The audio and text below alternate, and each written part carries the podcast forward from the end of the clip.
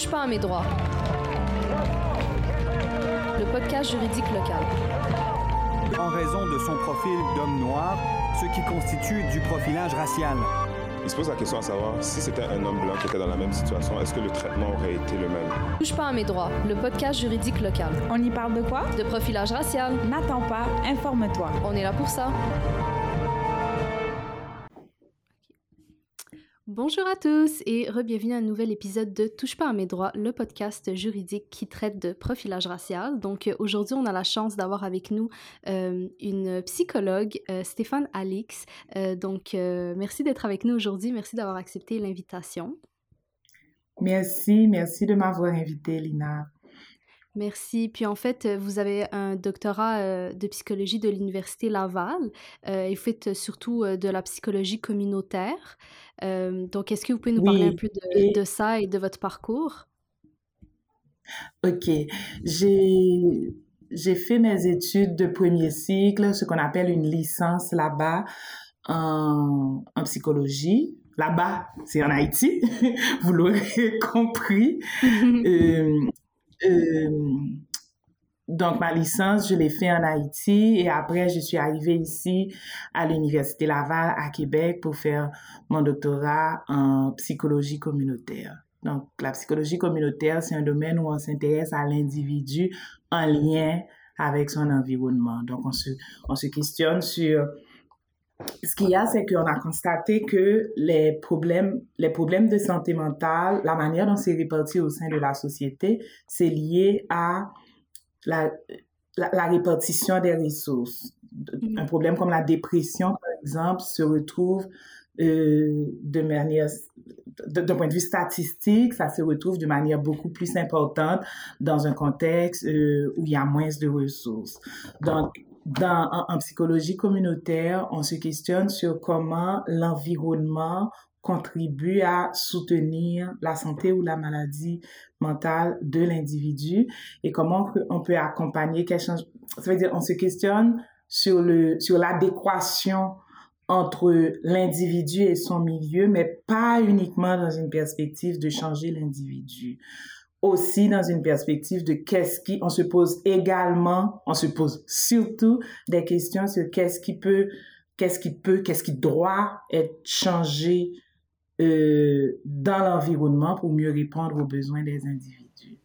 C'est un peu, c'est comme ça que je pourrais les résumer rapidement ce qu'est la psychologie communautaire. Mais c'est super intéressant, puis c'est pour ça euh, justement que je trouve que vous êtes euh, l'invité idéal pour euh, ce genre de discussion, parce que justement, on va parler un peu mmh. de l'influence qu'a le racisme, le profilage racial et tout ce genre d'expériences peuvent avoir sur la santé mentale des personnes racisées. Donc, justement, comment est-ce que l'environnement de la personne va affecter sa santé? donc, pour mmh. introduire un peu le sujet, est-ce que vous pourriez nous expliquer un peu c'est quoi la psychologie qui se, qui se trouve un peu derrière le racisme? Ok, ok. Ça, justement, c'était une des questions de...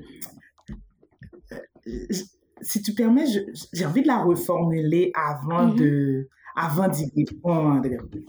Tu me diras si la réponse que je te propose répond à ta question ou s'il me faut aller plus loin.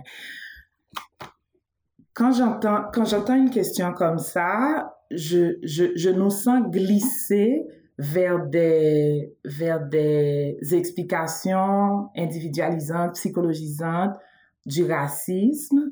Qu'est-ce que, qu'est-ce qui pousse un individu à être raciste? Et j'ai pas le feeling que c'est la question la plus urgente à se poser si on, si on veut réfléchir dans une perspective de changement social. Dans la mesure où oui, les individus ont un rôle important à jouer dans comment, dans comment les systèmes fonctionnent, mais le problème est lié au fait que il y a, y a, y a certaines structures, il y a y a certains mécanismes, euh, il y a des processus euh, dans comment la société est organisée qui vont exclure certaines personnes. Et je pense que si on, si on, veut, si on veut penser au changement, c'est principalement à ça qu'il faut s'attaquer. Parce qu'à la limite, une personne peut ne rien faire et contribuer à soutenir un système raciste. Tu vois ce que je veux dire? Absolument. Est-ce que, est que réponse est claire? Oui, oui, oui, oui, oui c'est parfait. Justement, c'est ça, c'est que c'est tellement un processus social de base que c'est un peu difficile après, comme vous avez dit, de, de voir le côté très, très euh, individualisant euh, psychologique. Euh, donc oui, absolument. Et puis, justement, dans, dans, dans, cette même, dans cette même lignée-là, est-ce que vous pourriez nous donner quelques exemples des effets possibles justement du, profilage racial et, du racisme de manière générale euh, sur la santé mentale des personnes racisées? quels pourraient être les effets possibles de, de ce type de discrimination? Avant de, avant de répondre à cette question, j'ai envie de faire un, j'ai envie de faire un petit ajout à, à la question qu'on a, à la question qu'on a vue tout à l'heure. Donc, euh, peut-être peut-être aller un petit peu plus loin dans la définition du racisme avant. Est-ce que est-ce que c'est bon? Oui, c'est parfait. Donc, euh, euh, qu'est-ce qu'on disait? Donc, le, oui, oui. Donc, le racisme, c'est une, c'est une idéologie qui est très liée à, qui est très liée à, l'histoire coloniale. C'est ça a été un instrument de la colonisation. Donc, c'est une idéologie qui définit, qui définit euh, les groupes humains de manière très essentialiste en se basant sur des, sur des caractéristiques. On sait aujourd'hui, ben, il n'y a pas, il y a, y a aucune base, y a aucune base biologique à la, à la, à la notion de race. C'est pas quelque chose qu'on est en mesure d'établir. Euh, c'est pas quelque chose qu'on est en mesure d'établir euh, scientifiquement. Euh, la, la, la, la, comme l'appartenance à une race, mais il reste que la race demeure comme construction sociale qui continue à avoir du poids sur, comme qu'on voit une personne et qu'on l'attribue, qu'on qu'on assigne à cette euh. personne une étiquette, une, c'est ça, qu'on l'assigne à une race ou à une autre, va avoir une influence sur sur euh, comment cette personne est traitée. Donc, le racisme, je disais, c'est donc une idéologie qui euh, qui, qui, qui hiérarchise les groupes humains et qui considère que certains groupes sont, sont supérieurs à d'autres. Donc, c'est une idéologie qui a été inventée pour des buts de domination, économique, Et c'est ça. Que j'ai tout dit? Pour les, les, effets un peu que ça aurait sur... Euh, sur les jeunes, même sur euh, les personnes plus... Euh, surtout groupe d'âge, là, j'ai l'impression... Euh, quels effets ça, possibles ça pourrait avoir sur la santé mentale des personnes justement racisées qui vivent, qui vivent ça? Les effets sur la santé mentale. Les effets si on veut penser aux effets sur la santé mentale, on peut tout de suite penser aux effets déjà de le racisme va prendre forme dans des, de la discrimination, discrimination au logement, discrimination euh, au à l'emploi et tout ça. Et c'est sûr que si on n'est pas dans de... J'ai parlé au début de comment euh, l'environnement dans lequel on évolue et, le, et les, les, ressources auxquelles on peut avoir accès peuvent avoir une influence sur notre santé mentale. C'est sûr que si je suis stressée parce que je si j'ai peur de ne pas trouver un travail, si je perds mon travail, si je sais que mm-hmm. dans, dans, mon emploi, je suis la personne le plus à risque de, de, de, de, d'être mise à pied, s'il y a une restructuration dans mon entreprise, si euh, je suis pas en mesure d'habiter dans un dans un appartement, si on veut pas me louer les appartements, euh, mm-hmm. bel appartement, chaud, bien situé, si les quartiers où je me trouve ce, sont les moins sont moins bien desservis, si le quartier où je finis par aller habiter est moins bien desservi par le transport en commun, tout ça c'est des choses qui peuvent avoir des effets sur ma qualité de vie Mhm. Et par là, sur, sur, sur, ma, sur ma santé mentale. On s'entend que là, on est en train de parler de santé mentale dans un sens très large, au-delà de, au-delà de l'absence de, quand on parle de santé mentale, on parle pas uniquement de absence de maladie mentale, on parle de tout ce qui contribue à ce que j'aille à mon meilleur, tout ce qui peut contribuer à mon bien-être, pas juste pas juste me laisser à un niveau juste de survie, mais en anglais on dit thriving. Je sais jamais comment, Mm. je suis jamais Mhm. sûre comment le traduire, mais c'est autour de l'idée d'être à son plein potentiel. Si Mhm. c'est ça le, si, si, si, si on parle, dès qu'on parle de cette définition-là de la santé, de la santé mentale, c'est très clair que le racisme a des effets sur la, sur la santé mentale à plusieurs égards. Un effet, ça peut être de, comme, me sentir bien. Comme être humain, on a besoin d'appartenir, on a besoin de liens. Me sentir bien, c'est sentir que j'appartiens à un groupe. Et quand, quand je suis, quand je, quand je vis, quand je vis du racisme sous une forme ou sous une autre, c'est sûr que le sentiment que j'appartiens au groupe, le sentiment que j'appartiens à la société est remis en question. Le, un autre effet que ça peut faire, c'est comme être bien dans sa peau, être en santé mentale, c'est avoir un sens de, avoir le sens qu'on a de la valeur et, et s'aimer. Mhm. Et des fois, des fois, si on est socialisé, si on est tout le temps exposé à des images négatives de, de, de nous-mêmes, ça je parle spécifiquement pour les jeunes, si on est tout le temps exposé à des images négatives de, de nous-mêmes, ça peut être plus difficile pour nous de construire une image de nous-mêmes où on peut s'aimer. Donc, euh, on peut finir par internaliser ces, ces, ces, ces points de vue négatifs sur soi.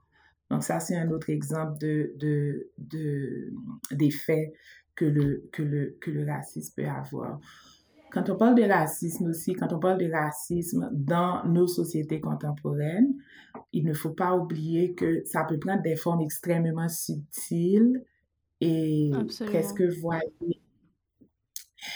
Et par conséquent, ça, y a, tu, tu peux te retrouver dans une situation où tu en arrives à douter de ton propre jugement. C'est pas clair, c'est comme ça peut pas comme c'est pas clair si l'incident que tu es en train de vivre en ce moment, si c'est spécifiquement lié à euh, au fait que tu es vu comme appartenant à tel ou tel autre groupe ou si c'est si c'est lié à autre chose. Donc tu es tout le temps en train de douter Mhm. de ton propre jugement. Mhm. Est-ce qu'on m'a parlé comme ça toi- parce que je suis une femme voilée? Est-ce qu'on m'a regardé comme ça parce que je suis une femme voilée? C'est un peu... euh, C'est ça, c'est ça. Ou est-ce que c'est pour autre chose? Et c'est jamais, c'est jamais clair. Donc, être tout le temps en remise en question de soi-même, douter de, son propre jugement, ça fait partie des effets que le racisme peut avoir. Se, se, se blâmer soi-même aussi. J'aurais dû m'habiller autrement. Le policier ne m'aurait pas interpellé.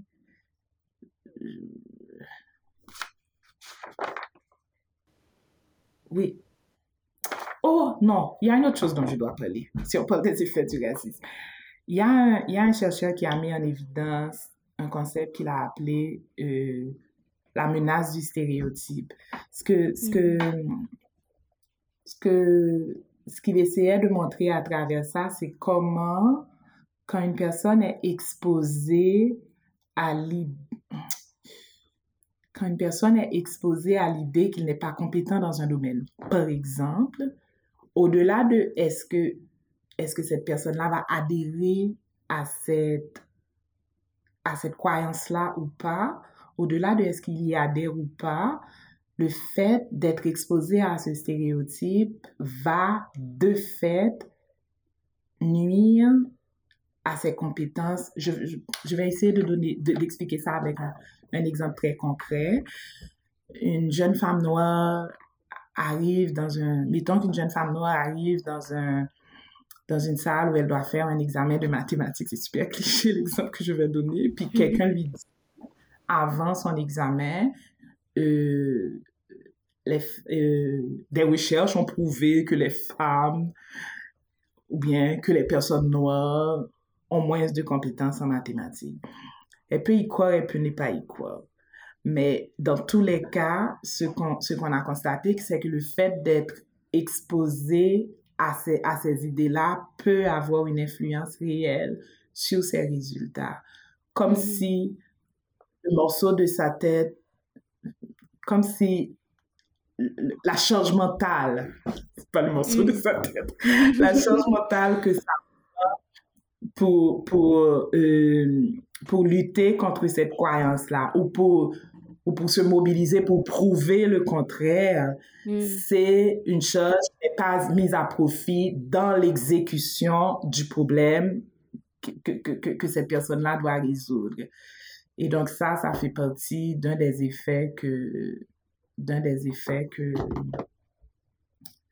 donc des, des, prophéties qui s'auto-réalisent. Mm-hmm.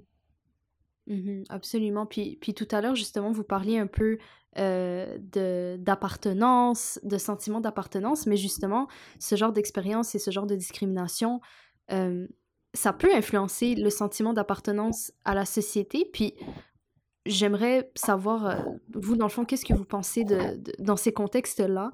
Est-ce que ça peut mener même euh, au phénomène d'acculturation, le fait vraiment d'avoir vécu des interactions euh, négatives liées à notre appartenance ethnique, raciale? avant d'aller plus loin, je veux être sûre qu'on parle de la même chose quand on parle d'acculturation.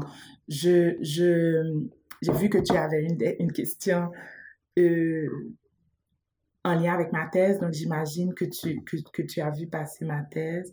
Oui, oui. Donc, parce que j'utilise ce terme, j'utilise ce terme, mais dans un sens différent. Il y a tout un champ de recherche en psychologie, dans la recherche interculturelle en général, qui utilise ce terme, mais peut-être d'une manière différente de comment c'est utilisé dans le langage mm-hmm. courant. Donc, je veux juste clarifier quelque chose on parle d'acculturation, euh, le courant de recherche auquel je m'identifie, on parle d'acculturation pour parler d'un contexte où évoluent des porteurs de plusieurs, de plusieurs cultures différentes. Donc, un mm-hmm. contexte de contact de culture. C'est de ça qu'on parle quand on parle d'acculturation. Et on va parler maintenant de différentes stratégies d'acculturation selon la position, la posture que la personne adopte en lien avec la culture de, de son pays d'origine, puisqu'on parle ici de personnes immigrantes. À supposer qu'on parle de personnes immigrantes, parce qu'on pourrait penser à des, à des phénomènes du même genre pour des groupes minoritaires versus des groupes majoritaires, mais sans qu'il y ait spécifiquement un, un, enjeu, un enjeu euh, un enjeu d'immigration. Là, je parle d'immigration parce que je m'ai donné thèse en tête. Et donc, on peut, on peut avoir, on peut avoir des attitudes, on peut imaginer euh, deux axes différents parce que, en tout cas, on peut imaginer deux axes différents, l'axe de la culture d'origine et l'axe de la, de la culture du pays de résidence, du nouveau pays de résidence, et se questionner sur les stratégies d'acculturation en regardant la, la, la, posture de la personne à la fois par rapport à, son, par rapport à sa culture d'origine et par rapport à la culture du nouveau pays de résidence dans laquelle cette personne-là évolue.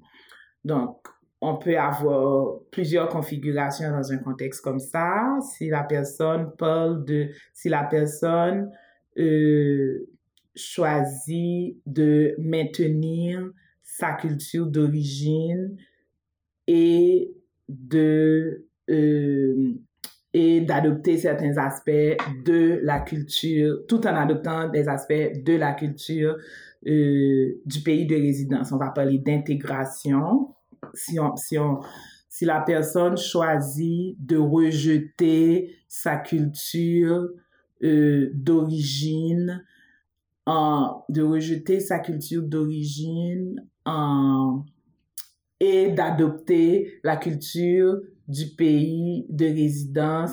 On va parler de d'assimilation. Si la personne choisit de... Attends, c'est un peu loin.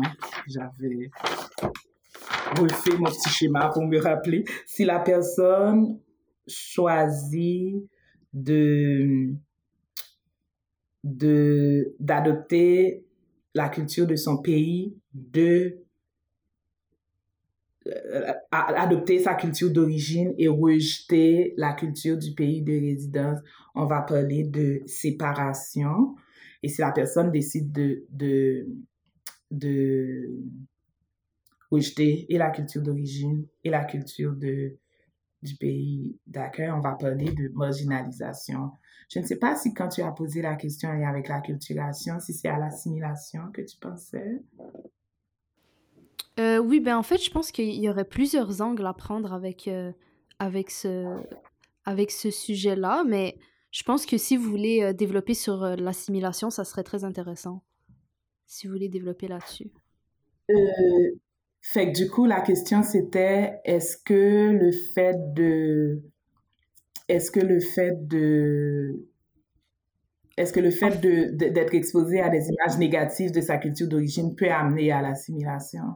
C'était ça. Euh, oui, et puis surtout, surtout euh, sur le sentiment, également sur euh, le sentiment d'appartenance à la société québécoise, comment est-ce que ça peut l'affecter quand on appartient à différents groupes, par exemple? Ok, ok, ok. Mais si je réfère à ces, à ces, différents, à ces différentes options de, à ces différentes stratégies euh, d'acculturation que je viens de définir, donc posture par rapport à sa culture d'origine et à la culture du, du pays de résidence. Ce qu'on peut, ce qu'on peut garder en tête, c'est que il y a ce que la personne souhaite, mais il y a aussi ce à quoi la personne a accès. Pour certaines personnes, le, le, le fait justement d'être, d'être rejeté de, de la, de la, de la culture, de la société, de, le fait de vivre du rejet, le fait de vivre de la discrimination peut amener à euh, revenir à sa culture d'origine et à s'identifier principalement à ça. Ça peut être un des effets. Tout comme dans certains cas, ça peut, ça peut aussi avoir, avoir l'effet de vouloir complètement rejeter sa culture d'origine pour, pour, pour, pour euh, complètement adopter la culture du, la culture du pays de résidence. Ça, ça, ça, ça, ça dépend de beaucoup de choses qui peut amener les personnes à faire, à faire un choix ou l'autre, mais c'est sûr que toutes ces... C'est sûr que dans un contexte où tu vis de la discrimination, euh, la possibilité de jouer comme ça avec toutes tes appartenances et d'être créatif est limitée. Je pense que c'est surtout ça qu'il faut retenir. Si on mm-hmm. pense aux effets de, du racisme sur des personnes racisées, sur des personnes avec une trajectoire d'immigration, des personnes immigrantes, des enfants d'immigrants, euh, je pense que ce qu'il faut retenir surtout, c'est comment, comment euh, c'est ces, processus-là, discrimination, racisme, alourdit la possibilité d'être libre dans l'exploration des identités possibles. Mm-hmm. Je pense, je pense, je pense c'est par rapport, par rapport au, au choix d'acculturation. Tu vois, je suis obligée de mettre des guillemets à chaque fois que je dis choix parce que c'est ça. Si, si de toute façon, si de toute façon tu te fais dire que à cause de tel aspect de ton apparence, on, on, on te on te ramène à tel aspect de ta culture, c'est parce que on a besoin d'une cohérence aussi hein, en matière d'identité. Mm-hmm. on, on, cherche une certaine cohérence en comment on se voit et comment les autres nous voient. Donc si ça peut être plus ça peut être plus reposant de juste pour certaines personnes ça peut être juste plus mm-hmm. reposant de juste se, se, se, se rattacher à sa culture d'origine si Mhm. on est si on se fait tout le temps ramener à ça de toute façon. Mhm. Si on se sent Puis pas inclus. peut euh, Si on se sent pas inclus, si on se sent pas inclus. Puis absolument. pour Puis, d'autres, ça va être de la surenchère. mhm. Puis, Pour d'autres, ça va être de la surenchère aussi. Faire, en faire plus, plus, plus, toujours plus Mhm. pour finalement être. Dans les deux, dans les deux cas, ça peut être coûteux. Ça peut être coûteux psychologiquement. Ça peut, c'est des choses qui peuvent nuire au bien-être. Puis justement, euh, je trouve que c'est c'est intéressant aussi de se pencher sur la question euh, de la perception du racisme ou des discriminations des différents groupes d'âge. Donc, en, en revenant un peu à votre, à votre thèse euh, qui a ciblé 12 jeunes haïtiens et 12 parents haïtiens, euh, est-ce que vous pouvez nous dire un peu les effets du racisme, la perception euh, des personnes de la communauté haïtienne au Québec? Est-ce que ça varie selon les groupes d'âge ou est-ce que c'est quand même un phénomène qui est, qui est similaire, peu importe si on est plus jeune ou, ou plus âgé? Mhm. Je suis bien contente que tu aies précisé que j'ai rencontré 12 parents et 12, et 12 euh, jeunes, 12 adolescents, parce que justement, ça fait un... J'ai fait une recherche qualitative, donc ça fait un, ça fait un effectif trop petit pour que je fasse des généralisations Mhm, à partir de ces données-là sur, sur ce qui se passe dans les groupes d'âge.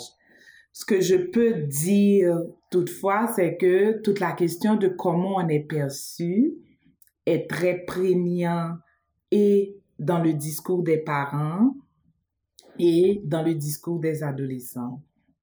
Donc, pour parler de soi, plusieurs des adolescents se, comme, ressentaient l'urgence de se positionner par rapport à, à ce qui est dit sur les jeunes haïtiens dans les médias. Puis beaucoup de parents exprimaient l'inquiétude que leurs jeunes subissent les effets de, de, de, de cette perception-là d'une manière, d'une manière ou d'une autre. Les parents avaient toutes sortes d'inquiétudes, inquiétudes que les enfants finissent par s'identifier à ces images négatives, inquiétudes que ces images négatives aient des effets réels, concrets sur leurs enfants, peur que leurs enfants ne, ne, ne soient interpellés par la police. Par rapport à ça, justement, si on veut parler de, si on veut parler de groupe d'âge et de posture des parents et des adolescents, dans, dans, si on veut rester, c'est un peu loin, hein, mais ça fait un petit bout, ma thèse quand même, c'est un peu loin les données, mais euh, moi, j'avais rencontré, les parents que j'avais rencontrés, c'est des personnes qui étaient nées en Haïti et qui avaient immigré au Québec à l'âge adulte. Et les adolescents que j'avais rencontrés, c'était les enfants de ces mêmes parents qui étaient nés ici au Québec. Et une remarque que je pourrais faire en lien avec l'âge, c'est que toutes les fois où les parents m'ont parlé d'expériences de racisme auxquelles leurs enfants ont été exposés, toutes systématiquement ont souligné comment mais l'enfant n'avait que tel âge quand telle, telle, telle chose Mm. s'est passée. Mhm. Comme si, donc, il, il soulignait cet aspect-là. C'est certainement pas comme une maman, un papa qui choisit, qui choisit de faire un enfant, d'élever un enfant dans un milieu donné. C'est parce que dans sa tête, ça va être plus épanouissant pour son enfant. C'est pas, c'est pas, ils ont pas immigré ici dans le but d'exposer leur enfant au racisme. Oui. Fait que c'est jamais c'est comme si dans, dans, dans, le cœur de ces mamans, dans le cœur de ces papas, ils sont jamais prêts, elles sont jamais prêtes Mhm. pour, pour, euh, pour considérer que, OK, là, mon enfant est assez tough pour, pour endurer ça maintenant. Tant mieux, hein, personne ne devrait être assez tough pour endurer ça. Mhm, Mais, mais, absolument. mais euh, il y a- cet aspect-là qui est souligné par, par les parents.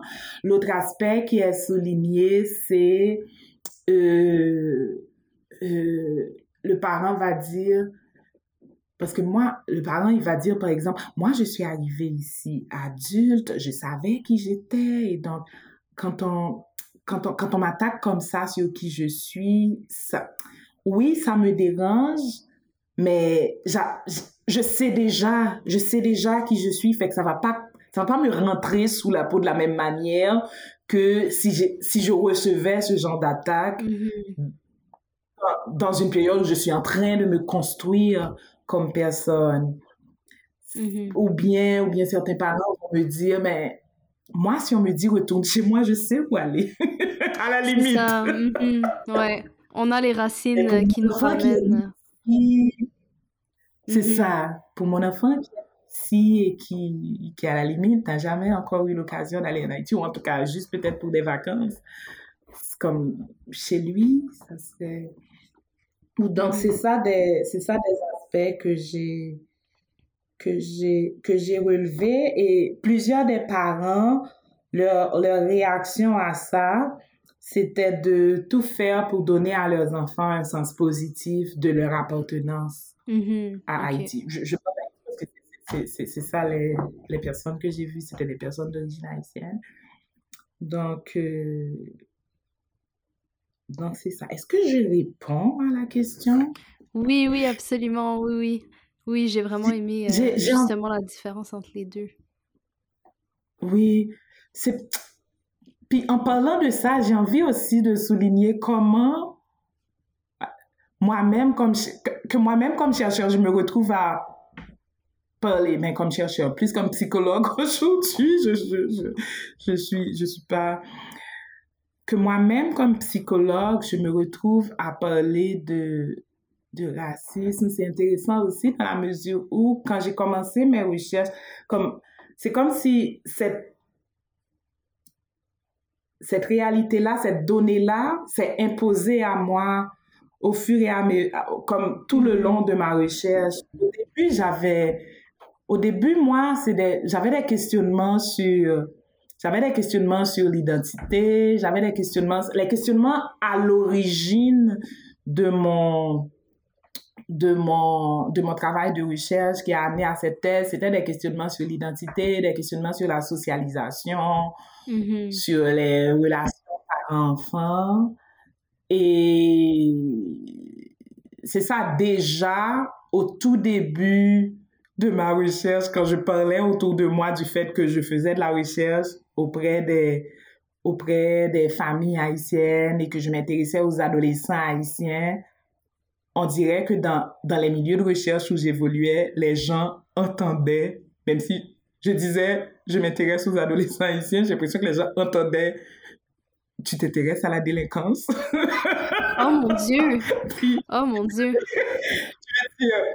j'avais des problèmes. Ah, dans ce cas, tel article pourrait t'intéresser. Puis c'était des articles sur la délinquance, sur les gangs. Hmm, alors que rien à voir. C'est ça, ça, ça parle de, ça, ça parle de qu'est-ce, qu'est-ce que ça peut évoquer. Ça parle, ça parle d'un aspect de la perception que plusieurs personnes ont de ces groupes. Et donc, là, j'ai commencé à sentir, hum, il y a un problème. Puis un petit peu plus loin, quand j'ai commencé, quand j'ai mis les pieds dans le terrain à ce moment-là, j'ai réalisé dans le discours des personnes, euh, dans le discours des personnes que j'interviewais, dans le discours des personnes qui me donnaient des entrevues dans le cadre de cette recherche, comment c'est, comment ce regard-là avait du poids sur leur réalité? Fait que ça s'est imposé à moi. Mmh Puis, en fait, je, je vois le, le, le, Pardon? c'est quand même super important pour moi de continuer à dire que je suis pas une spécialiste du racisme. Oui, absolument, absolument, absolument. Puis justement, euh, je, je, vois le temps qui file, donc je vous, je vous donnerai un peu la, la question de la fin. Euh, par quel moyen est-ce qu'une personne ayant vécu ce type euh, de discrimination-là, du profilage racial, du racisme, comment est-ce que ce type de personne peut prendre soin de sa santé mentale? Puis là, bien sûr, on euh, on demande pas des conseils nécessairement, mais plutôt comment approcher euh, un bien-être mental Comment, comment approcher un bien-être mental? Je, mange tout le temps sur des œufs quand on me pose cette question-là parce que j'ai peur de dire des choses qui peuvent, comment je pourrais dire ça? On a parlé au début hein, de la perspective dans laquelle je me trouve, de la psychologie communautaire, où on se questionne vraiment mm-hmm. sur le fit entre l'individu et son environnement, où on, regarde euh, l'individu dans son environnement en, questionnement, en questionnant aussi ce que l'environnement offre. Et j'ai peur, quand je réponds à ces questions-là, de ne pas de ne pas nourrir des personnes qui diraient des choses du genre, oui, mais t'as juste, on, a, on parlait des toffs tout à l'heure, comme, j'ai mm-hmm. peur que mes réponses ne soient pas utilisées pour justifier que le problème serait dans l'individu qui subit ce, ce, ce, cette discrimination-là, qui ne mm-hmm. saurait pas comment y répondre. Fait que je veux, je veux bien, je veux bien mettre ça au clair, que c'est pas, que je suis pas du tout que je suis pas du tout dans cette perspective-là. Mais je pense que si on peut, quand on a été exposé à des situations comme ça, c'est important de ne ça peut être important de ne pas rester seul. Puis quand je dis ne pas mm-hmm. rester seul, c'est, c'est comme nos besoins de socialiser varient d'une personne à l'autre. Donc, quand je dis ne pas rester seul, c'est à la fois symboliquement et concrètement. Donc, pour certaines personnes, ça peut être de parler avec d'autres personnes qui ont vécu la même chose. Pour mhm. d'autres, ça peut être de, je sais pas, penser à d'autres personnes qui ont vécu la même chose et s'inspirer de leur... J'ai il y a quelque chose d'extrêmement lourd à être prise comme individu, à vivre dans son corps comme individu, d'attaques euh, plus grand plus grand que nous, mm-hmm. d'attaques systémiques. Donc, important de se, il est important de se rappeler que si c'est parce que j'appartiens à tel groupe que je vis ça, ben, il y a aussi des ressources dans mon groupe que je peux mobiliser. Qu'est-ce que mm-hmm. c'est? Puis, ça, ça, peut être une manière. Pour certaines personnes, l'engagement social, l'action communautaire peut être quelque chose.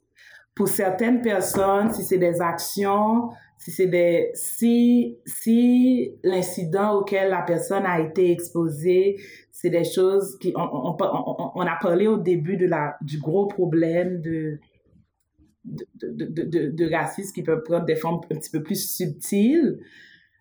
Fait que ce que je vais proposer là ne convient pas peut-être pour des formes plus subtiles, mais pour des formes plus, plus, plus évidentes, plus concrètes, le fait de, le fait de rentrer dans une démarche légale peut, peut aider à, au, au, au, processus de guérison, au, processus de se, de se, de, de, se faire du bien à travers ça. Mais c'est important de respecter son niveau d'énergie à travers tout ça. Si on ne se sent pas l'énergie de rentrer dans un procès parce qu'on a peur de ne pas être cru, c'est important aussi de, de se respecter là-dedans. Mais je veux dire, mm-hmm. le meilleur pour que pour qu'on n'ait plus à avoir des problèmes de santé mentale en lien avec le racisme, ça serait que le racisme arrête. Ça, serait comme... Absolument. tout ce qu'on dit là, c'est des, c'est des, c'est des, c'est des mesures pansement en attendant. Ouais, c'est important ouais, perdre de vue le, le, les aspects plus systémiques et la nécessité d'orienter nos luttes vers ça. Mmh absolument. Et non, peut-être peut-être je dois ajouter peut-être je dois ajouter l'importance de l'importance de reconnaître que euh, dans, dans, dans, les, dans, dans, dans, les communautés exposées à ces formes d'oppression, dans les communautés exposées à ces formes d'oppression, les, les stratégies de résistance ont toujours existé, les manières de, de, se construire, de se réaliser, de construire la joie malgré tout à côté de tout ça a toujours, a toujours existé. C'est important de, et c'est important de continuer à reconnaître ça et de se définir, de se définir en dehors de en dehors de, euh, des discriminations Mhm. qu'on subit ou exposées. Mhm. Fait que voilà. Absolument. Ben, écoutez, euh, docteur Alex, je tiens à vous remercier euh, pour, pour vos beaux mots et pour euh, vos explications. Et puis, euh, merci beaucoup d'avoir pris le temps de parler avec nous aujourd'hui. Présenté par la Clinique juridique de Saint-Michel, en collaboration avec le Forum Jeunesse de Saint-Michel Neolabs, la ville de Montréal. et en partenariat avec les Alliances pour la solidarité et le ministère du Travail, de l'Emploi et de la Solidarité sociale.